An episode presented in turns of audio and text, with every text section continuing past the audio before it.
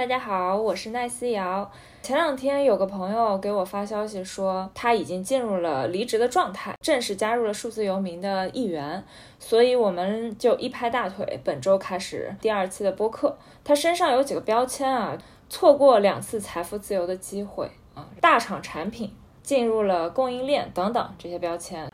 所以你其实可以先说一下你是怎么先错过两次财富自由的机会的，我觉得大家会比较感兴趣。欢迎叉老师。Hello，Nice you 这个总结起来其实就一个字，怂。第一次呢，就是做自媒体，大概在一三一四年的时候，微信公众号能到全网第七名。一四年的时候，基本上每个月那个公众号的广告收入就已经大于工资收入了。但是后来觉得这个收益可能不够稳定，然后在一五年的时候呢。那一次的融资失败之后，就加入了大厂，就觉得可能还大厂稳定一点。但是后来在大厂干的不开心的时候，去找了之前做自媒体的那些朋友聊聊天，他们都财富自由了。第二次就是蚂蚁上市嘛，贪心了，贪心了。本来早就想离职了，但觉得上市了之后可能身价还能再翻一倍，然后就多待了一年。多待了一年以后，一分钱都拿不到，对吧？这个事情就是一个比较愉快的故事了。对，人生反正总是有这么多的选择。你现在是从一家供应链的这种实体产业出来，进入到数字游民的这个状态，你是怎么想的呢？就是打工是不可能再打工了啊！当然，这个事情不能说的这么绝对啊。哪天穷困潦倒了，还是得打工的。其实是这样子的，我在离开大厂的时候，给自己做了一个辞职计划，当时就已经不准备打工了，给自己三年的时间，应该是每个月的收入肯定能做到比大厂的收入更高。如果这个都做不到的话，这辈子也就只有打工的命了。所以就当时给自己立了这么一个 flag，这里面有两个先决条件，就是在工作上面花更少的时间，比在大厂更多的收入。所以。当我现在的这个工作，我发现这两条条件都不能满足的时候，就是工作更累了，收入还不一定有大厂高，所以我发现我偏离了自己的目标，应该再直奔自己的目标而去。就是你本身的目标就是生活跟工作的一种状态的平衡。对啊，你看前两天其实我在那个抖音上看到一个段子，就是二十岁开始捡破烂。然后本来人到了六十岁才捡破烂，对吧？少走四十年弯路，对吧？所以我现在开始捡破烂，不要再在大厂打工了，不要再在公司打工了，这就是我现在的选择嘛。但是其实你的状态会不太一样，大家会觉得你会比较有资本去做这样的一个选择，这个跟你已经积累的这些东西是有没有关系呢？完全没有关系啊，现在现金流还是负的呀。现在的就是昨天盘算了一下，每个月可能还会有两万块钱的缺口。虽然这已经包括了我的公众号的广告收入、房租收入，但是你知道，就是结了婚、生了娃，然后有房贷的这种情况下，你的支出不知道从哪里来，就会多很多。所以我自己盘算了一下，每个月就是不工作、一点收入都没有的话，还会亏两万块钱左右。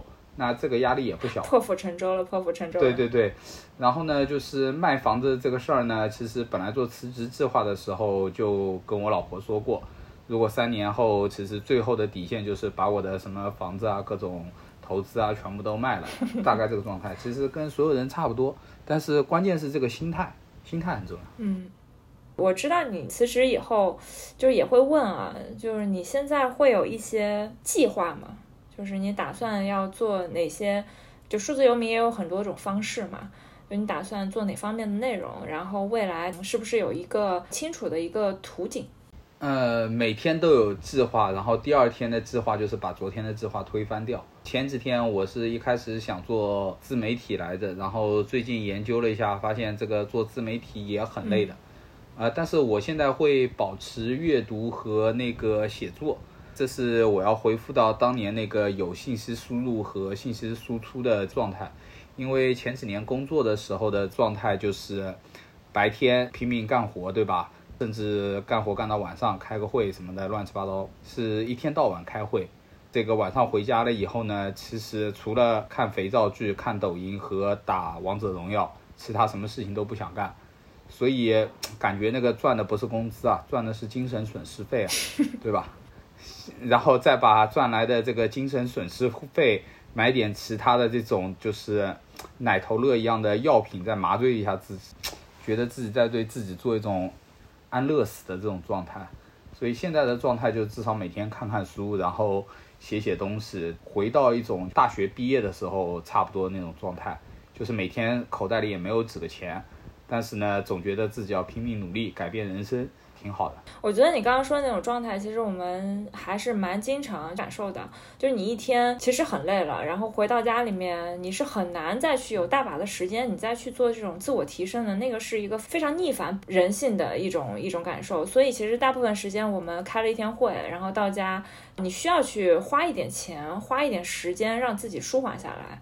所以其实你你大部分的时间都是在做这种消耗，然后以及我们花时间去抚平我们的消耗，就是这样一些一个循环往复。不止的，不止的，更更可怕一点。我觉得大概我不是晚上八九点钟下班以后会这样，我晚上六点钟下班以后也会这样，然后一刷就刷四个小时的抖音。这么过了几个月之后，你发现看抖音里的小姐姐扭腰都都不快乐了，都不快乐了，对不对？感觉扭的是自己的脑瓜子，你知道吧？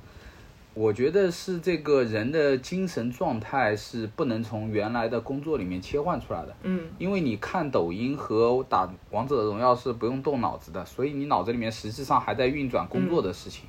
虽然你肉身在看抖音打游戏，但是实际上你的灵魂已经被这个工作完全的占满，占住了，切换不出来了。这个比较可怕，我觉得。哎，那你好像没有说那个，就是没有计划，对吧？你刚刚是说你们已经没有计划了吗？呃，就是本来聊了几个合作嘛，聊了几个合作做顾问，现状蛮惨烈的。就是比如说，我跟一个非常知名的人工智能的机构，他们的 boss 们也都聊得挺开心的，他们非常希望我加入。然后我说打工是不可能再打工了，我要自由，对吧？我不能再写 PPT 做预算和做汇报了。后来那个我朋友跟我说，其实可以走咨询服务。最后他们盘点了一下，咨询服务往往效果不好，所以就会以各种这种理由拒绝，因为。各类的机构都有这种咨询服务的需求，很多也会跟一些那个特别有名的大咖或者说学者去做这种咨询服务的合同的签订。但实际上，这些大咖和那些学者基本上就挂名背书了一下，然后讲个虚头巴脑的东西，对企业也没有什么价值。嗯，所以呢，有前面的这些大咖把我想挣的钱挣走了，所以这条路也断了。然后呢，还有。呃，朋友，我不是挺喜欢去野营的嘛，嗯，然后朋友说有个野营的项目找我一起去搞，我特别高兴，嗯，然后去聊了以后呢，他说希望我去那个项目里面做 CEO，然后一想啊，不行不行不行，这不是又回到打工的这个状态了吗？不行，对，不行，赶赶紧拒绝，这是昨天的状态，然后今天呢就会去跟他说，你这个项目估计还要两三个月再启动嘛。说不定两三个月之后我就贫困潦倒了，这种项目也是可以的嘛。每天都是在这样的一个状态中，就不断的聊机会，然后呃否定今天的努力，但是还是会去努力一下，就是这样子。其实就是你现在的状态是刚刚从一个职业的主线里跳脱出来，所以你现在还在不停的去接收所有的信息和机会，就是未来其实一切都是不确定的。所以其实这个就是一个就是非典型的长期的自由职业者，就现在这个状态还处于离职的那个嚣张期。你看我离职了，屌不屌？对。然后要等到一定时间被社会毒打之后，这个状态才会更真实，就是很多的东西才会稳定下来。现在特别嚣张。是的，我们后面还会去对叉老师进行跟踪复访。就是现在他处于嚣张期，所以现在本期的播客内容其实大部分是他做决定的这种感受。后面的复访其实会跟踪他后续的 被社会毒打的过程，以及最后他的一些归宿。啊，其实这里面有个很重要的点，就是我老婆是从来不阻止我这件事情。我从大厂离职的时候，她说离得好。因为我在入职大厂的时候，我就跟他说，我在这个公司如果干满六年的话，让他逼我离职，因为我觉得在一个公司干满六年以后，这个人的脑子和生活习惯都会僵化的。正好我大概从大厂离职是做了六年半左右，嗯，然后离职了以后呢，是直奔另一个城市到苏州，嗯，他也没有阻止我，他觉得我想做这些东西都应该去试一试。然后现在呢，我从那边离职了之后呢，现在啥都不想干了，嗯，我就想安安静静的做个废物。他觉得我这样子其实是反脆弱的表现，就是还挺支持我的，这这个挺好。其实这个是比较难得的。补充一下，差老师他的一个背景啊，呃，是有一个宝宝的，然后宝宝现在是上一年级，对对，然后还是有比较重的房贷压力的啊，嗯，然后同时老婆其实是非常支持他的所有的这些决定啊，可以自由的去做一些自己职业生涯上的一些选择。对，其实我老婆可能也不知道那个压力会有多大吧，因为以前都是还信用卡账单都是我在还，房贷也都是我在还，所以可能她并没有 切身的感觉到这个压力。你刚刚说到咨询相关的一些业务，就是差老师他之前是大厂的高批产品啊，大部分的工作应该我理解其实就是在 PPT 啊、方案策划、向上汇报啊等等这些。我们之间还有另外一个朋友，大概一两年前做了相关的，也是类似企业咨询，然后代运营等等相关的这个服务。就对于大厂产品或者是大厂的运营来说，to B 的一些服务会不会是一个比较好的一个殊途同归的一个数字游民的选择呢？我觉得这个事情是因人而异的，一般来说其实比较难，呃，因为客户要的往往不是咨询啊，嗯，往往他要的是实质的答案和解决，所以咨询很多时候是最后的一个服务的前奏，嗯，就有点像你家里做装修吧，总归说是要找一个设置，对不对？嗯。但是实际上，现在的大部分中国家庭的装修呢，设置是送的，对吧？嗯嗯。最后主要赚的是后面施工队的钱。你说你只做家装设置，这个基本上都会饿死的。然后呢，第二个就是这个客户关系，你必须找到那个不差钱的客户。嗯。前几年的时候呢，就是不差钱，想要觉得要认知突破的这种客户会比较多一些。嗯。但是今年嘛，各种各样的事情。能付出钱的客户越来越少，或者说客户付钱越来越谨慎了，所以这条链路实际上也比较难走的。对，出来了以后想做咨询的人很多，然后别人问你，你到底给他提供什么样的咨询服务的时候，你一般很难说你去做一个产品的咨询、战略的咨询。那你要把它讲到一个相对具体的这样的一个点上面，还是对方的一个痛点。所以，咨询不是一个简单的把自己的技能做成 PPT 这样的一个过程。实际上还是找到一个社会通用的一个痛点，然后把自己的知识和方法论整理出来的这样的一个过程，而且还要有非常多的呃实践实操的指引。比如说，如果你要做数字化的转型，你买哪个软件更划算？买软件部署的时候，你可能会遇到什么坑等等的。所以这样要做的准备工作其实非常多的。这个事情我倒是最近准备好好的梳理一下，因为工作忙的时候，这些东西是往往是。呃，不做整理的，但是当你有一些这方面的这个经验和思路了，其实是对很多企业是有很大的帮助的。嗯，对我我认同。像过去一切就是经济在快速向上的时候，非常多的像传统企业，它对大厂、它对互联网是有滤镜的。然后这两年其实就市场环境，同时互联网的这个职业其实慢慢的再去做一些去魅。像传统的这些企业，它在收入下行的一个一种状态下，这种增值服务肯定会节衣缩食。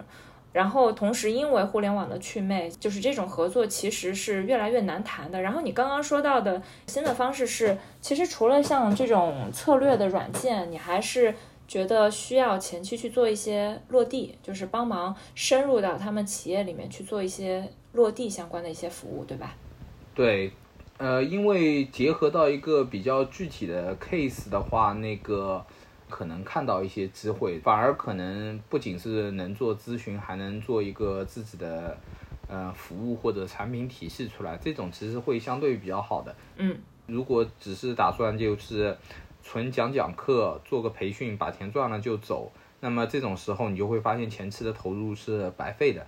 当你换个思路，觉得这是一种挖掘商业机会，因为你毕竟进入了别人的业务体系的一个过程中，看到更真实的案例的话，那你反而就是能可能能找到一些的商业机会。这样的合作模式呢，最后可能是有成效的，双方是更容易接受的。对我对这个比较有感触，也是因为。我了解到，之前像麦肯锡这种传统的高端的咨询公司，他们现在也在做一种转型，就是在做这种，我不仅给你提供服务，同时我还会把我的咨询的人员放在你们的项目里面落地几个月，在项目基本上走上正轨以后，我再把这些人收回来。其实也是因为互联网慢慢的，它把这些垂类的这种细分领域的咨询服务都已经有覆盖了，更加垂类，然后更加精准。不过这个事情很巧。前段时间啊，我还聊了一下麦肯锡，有猎头找到我。你刚才说的这个项目就是他们 engagement manager，对，哎，名字是这么一个名字吧，但是其实是套路，就是大厂的套路。对，差老师最后一段工作经历是在。数字经济，对吧？就是之前非常火的这种传统的供应链，通过这种数字赋能去做一些供应链实体产业相关的一些业务，嗯，然后也想了解一下，就是你最后的这段工作经历是一种什么样的感受？因为在现在目前的情况下，其实大部分的大厂的同学，他们都会去考虑新消费非常火的一个领域，那是不是可以从原来的热门的大厂，然后去往新消费这个方向去走？我给你举个例子啊，这个例子应该是比较形象的。大厂的人以为自己去赋能呢，实际的状况就是业务的变化其实是非常多、非常快的。嗯。而传统行业产业里面，它有各种现金流的问题、经营的这些问题。嗯。呃，就是在整个产业的价值链里面，它有自己不断需要调整和成长的过程。嗯。跟互联网的产品其实完全不一样，所以这个数字的能力呢，其实是要。随着业务的发展，不断的去调整和去服务于它的，但是数字化的动作其实又没有这么快，所以总是不太跟得上节奏，或者说节奏会有很多 mismatch 的。嗯，我记得原来在我们大厂的时候，两个副总裁有一次那个 tech day 的对话还挺有意思的啊。嗯，正方辩题是技术是服务于业务的，嗯，反方的辩题是技术是颠覆和创造新的业务的。然后一位副总裁说：“技术当然是服务于业务的，没有业务哪来的技术？嗯技术的副总裁说：解决问题啊，就像在林子里打鸟。嗯你天天让我拿个步枪去林子上面打鸟，我们作为技术人员就应该花一段时间不要打鸟了，照门大炮把林子嘣个一轰，所有的鸟就杀完了呀。所以，当那个互联网的人去传统行业的时候。”传统行业的人就希望你不断的拿个弹弓或者说步枪去整天去打鸟，但你想要做的事情呢，你造门大炮轰了一下就把他这个产业的所有问题都解决了。这种思维碰撞和差异，当然我已经不是那种很技术化、很那个理想化的那个状态了，但是我克制不住自己，不造个大炮觉得没劲，你知道吗？嗯。每天打掉几只鸟也也没有什么意思，对不对？造个大炮才才有意思，所以这种冲突其实一直在。第二个，它的问题的复杂度在于各种业务的逻辑上的复杂度，其实不是一个简单的一个技术问题。嗯，传统业务它跟我们原来在大厂遇到的问题应该完全不是一个维度，所以其实会跟我们之前的想象会有比较大的一个差距。应该这么说。嗯，现在大家扯出来的这些。技术手段能更好、更丝滑的解决的这种维度，嗯，都不是这些企业最痛的维度啊。就比如说，所有的投资人都会说那个数据孤岛啊，然后很多的，就是传统企业的这种世界五百强的大厂出来的人，他觉得就是原来在世界五百强的公司也有一个很大的那个 IT 数字团队，但总是没解决的问题就是很多软件。东买一个西买一个，然后呢，最后这个数据你要从 A 软件拷到 B 软件，无比的复杂繁琐，然后还容易出错。嗯，所以数据孤岛的问题是一个最大的问题。嗯，长远来看，这肯定是一个很大的问题。嗯，但是从短期任何一家企业的短期发展来说，这个问题根本不是什么大问题。最主要是把每一块的业务的这些本身的问题解决清楚，比如说你的应收应付。嗯，这个现金流这些东西是不是能做得清楚？嗯，货损你能不能跟踪得到？物品丢失或者说质量问题能不能看得到？因为不像在互联网公司嘛，你天天写 bug 也没关系嘛。你在传统企业，你一天做个 bug，可能一批几十上百万的货值就报废了，对吧？嗯。所以实际上它的痛点是要解决那些问题，解决那些问题其实手段可以多种多样，只是说很多人需要有个吹牛逼的环境，对不对？我们要造一些名词出来。嗯。总的来说，你觉得它会是一个现在目前大厂的员工比较好的一个去处吗？就是你的感受。过去十年。互联网大厂的这个员工的性价比其实是最高的，虽说累，但是你还能赚到钱呢。未来有没有这样的高下一个这样的高收益的职业是什么？我也想知道呀！我靠，我觉得大厂的员工就是机会主义者，哪个地方豁了一个口子出来，大家就是往那个地方去流窜。嗯，从当年的 P to P 到后来的。A L T 到产业互联网，或者说到现在说的元宇宙，嗯，豁了一个口子以后，财富就再分配了嘛，嗯，为什么财富再分配了呢？就投资人会往那边投钱嘛，对，或者说那个政府有可能也往那边去补贴嘛，对，有这两些热钱进来了以后，就支撑得起这些人的高工资，大家就往那边去跑嘛。这个事情我觉得不是这个机会本身的问题。是随着现在疫情，然后全球的这种经济下行的时候，没有一个机会是好机会，都会越来越不赚钱的这些机会，都不好做。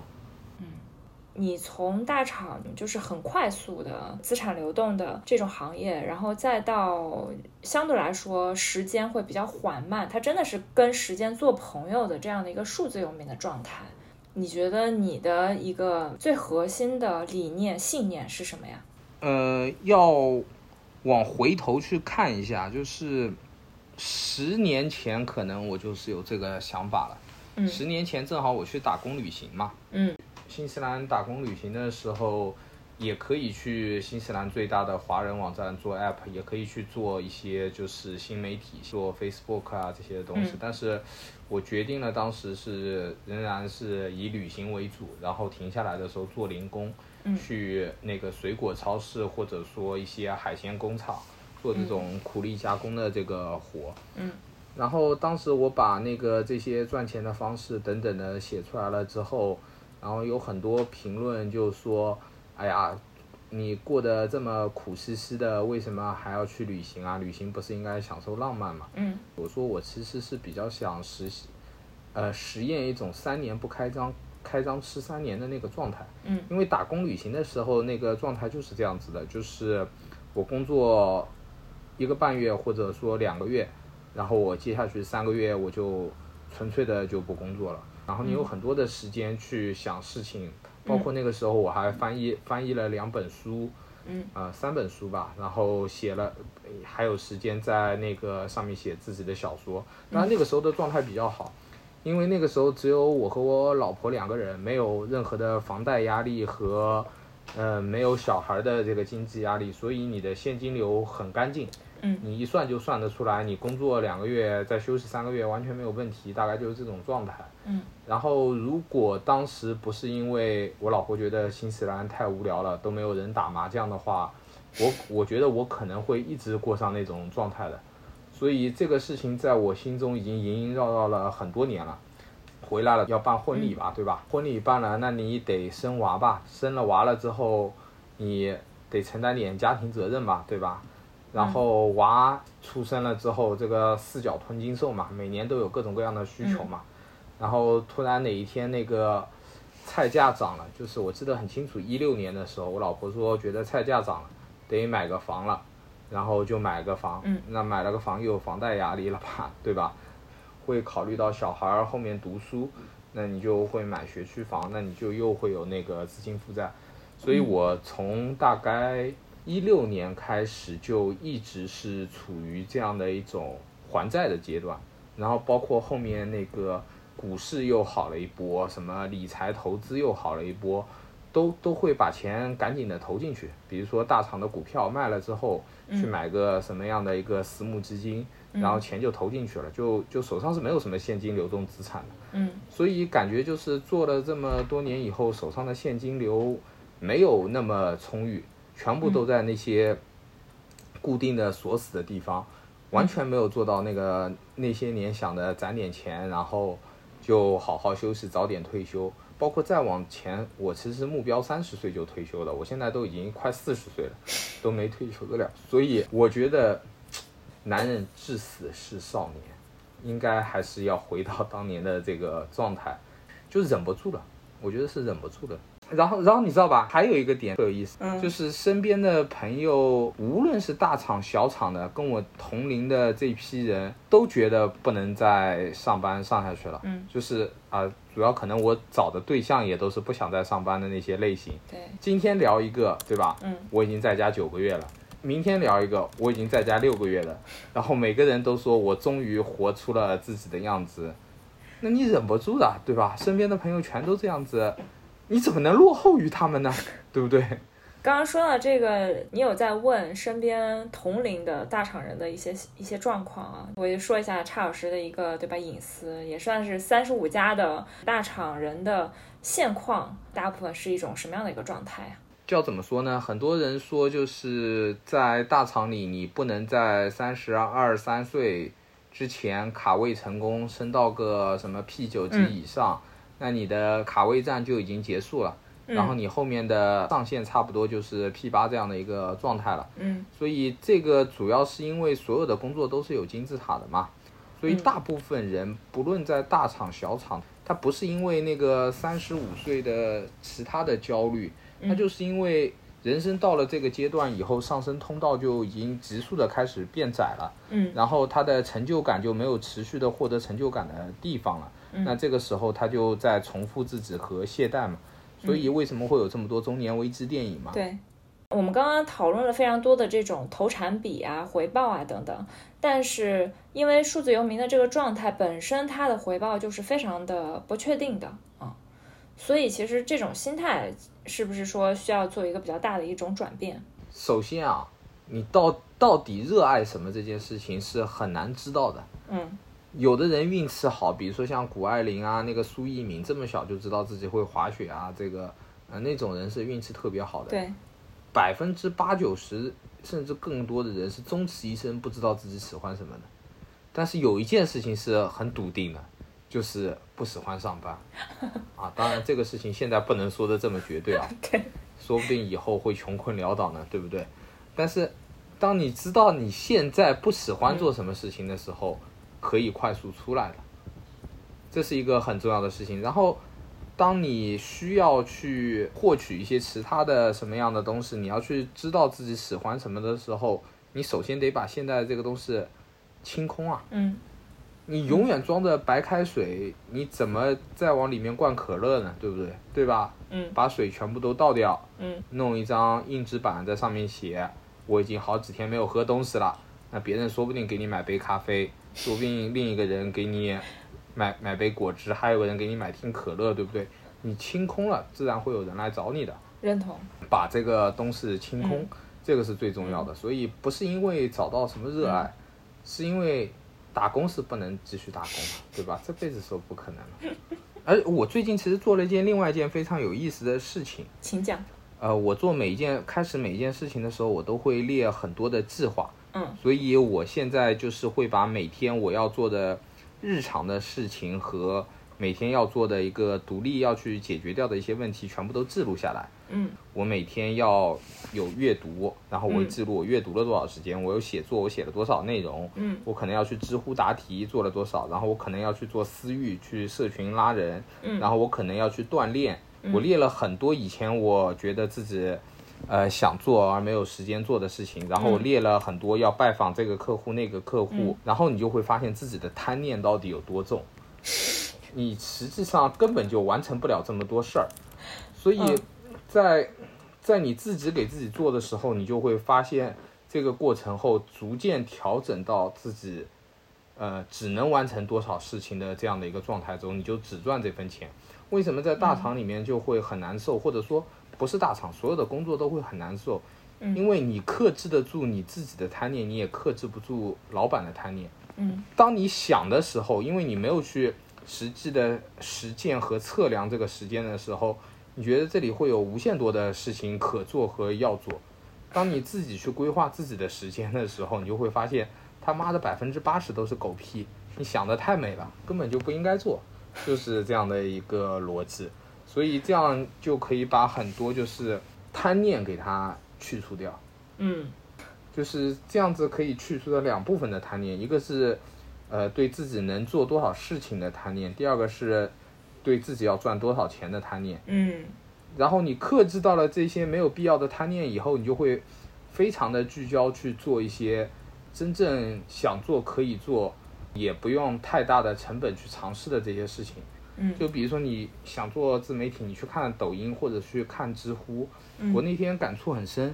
我本来想去找做自媒体的方向，然后抖音、知乎、豆瓣什么智课去看了一圈，嗯各种方式方法。我觉得看这种方式方法，或者说想做自媒体的人，甚至还有报培训课，各种各样去做这些人，应该都跟我那个时候的思路和策略是差不多的，都在做这样的事情。嗯但是你做了这些事情的话，你就跟这些人竞争，然后每天比拼你的粉丝量和收益，那跟上班又有什么区别呢？其实是不会取悦自己的。嗯，对，所以反而就是这个反直觉的方式，就是你要去看这些没有商业价值的东地地方，你去看一些无病呻吟的小说，对不对？大家都不太愿意读的东西，就是很多人是不会再去谈论什么呃美术、哲学、古文，嗯那你反而应该想一想，可以找到这些内容，这些内容其实也不贵，嗯去学习消化，然后你可以无病呻吟的感春悲秋一下，很快乐的。我们为什么不能去寻找那种快乐呢？就是我们去野营的时候，最大的状态基本上就是围在篝火边，嗯。手机放下，讲故事，嗯。然后听点音乐，嗯。完了，然后大家会交流一下最近又看了一本什么书，嗯。那这种状态其实才是更轻松愉悦的这个状态，所以我反而就是因为没有钱、没有时间，以后你就会自然的聚焦到这种事情上。你就自然的会去寻找真的让你觉得快乐的一些元素。对，会去避开那些投机取巧的东西。本身你的那个资本，实际上你赚再多的薪资都不够那个投机取巧的，嗯，没有太大的必要的。就是你是它可能是短期的一种方式，但是长期来看就没有这种真的能一招鲜吃遍天的。但是他又花了大量的时间，他又花了你大量的精力，对吧？你这样看是非常不划算的。所以这个就是每个人都变成了自己的机会主义者嘛。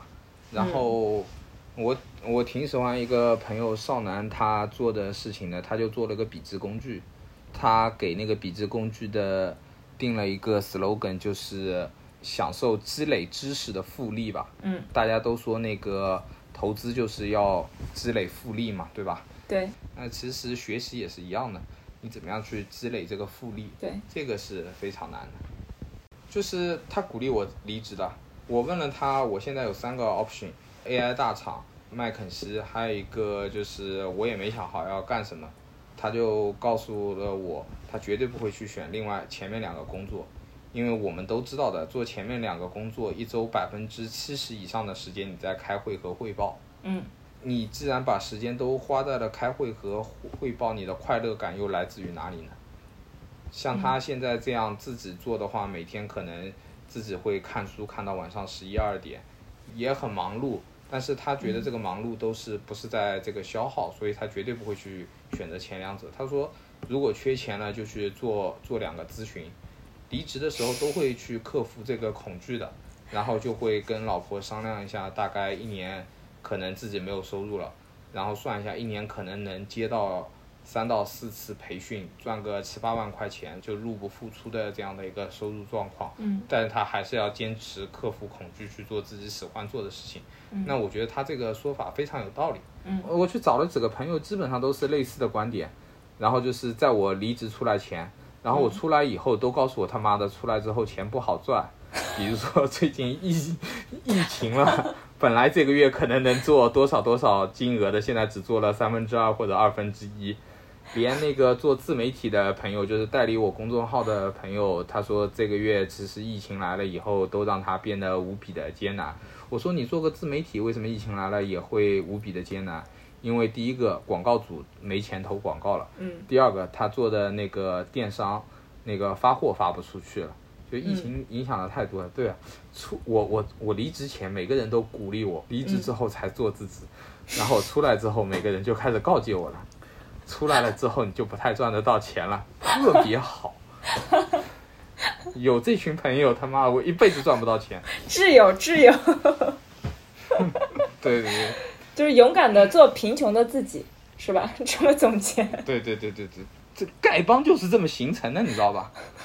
那今天其实我觉得聊的挺好的，就是差老师他以身前两天就是毅然的从这种职场的高批跳出来，去尝试他少年心的想要做的一些数字游民的一些事情，非常期待他在后面的一些尝试，因为刚刚他已经说了他的一些想尝试的一些业务的方向，我们期待一下他在做数字游民以后呢。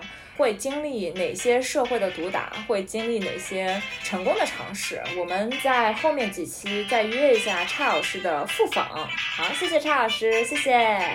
好，拜。